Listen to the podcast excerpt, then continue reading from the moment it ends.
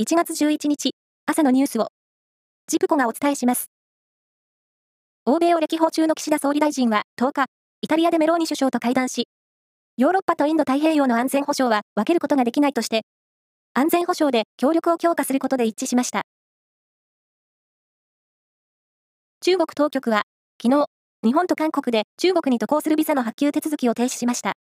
新型コロナウイルスの感染が急速に広がる中国に対し、日本と韓国が水際対策を強化したことへの対抗措置とみられます。世界銀行は10日に発表した最新の世界経済見通しで、今年の世界全体の実質成長率を1.7%と予測しました。先進国の中央銀行による利上げや、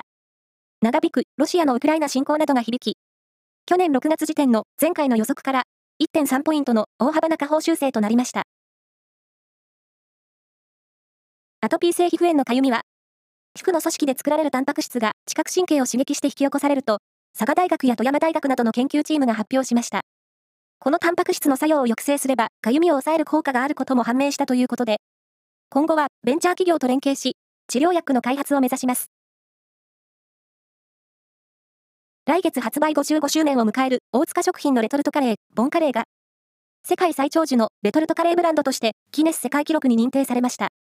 ボンカレーは、1968年に世界初の市販用レトルト食品として販売を始め、累計販売数は30億食を超えています。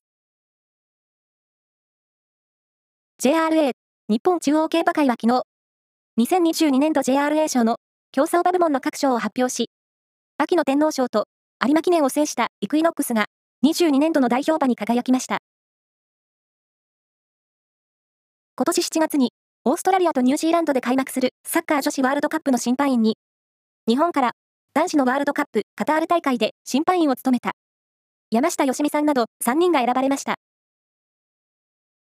以上です。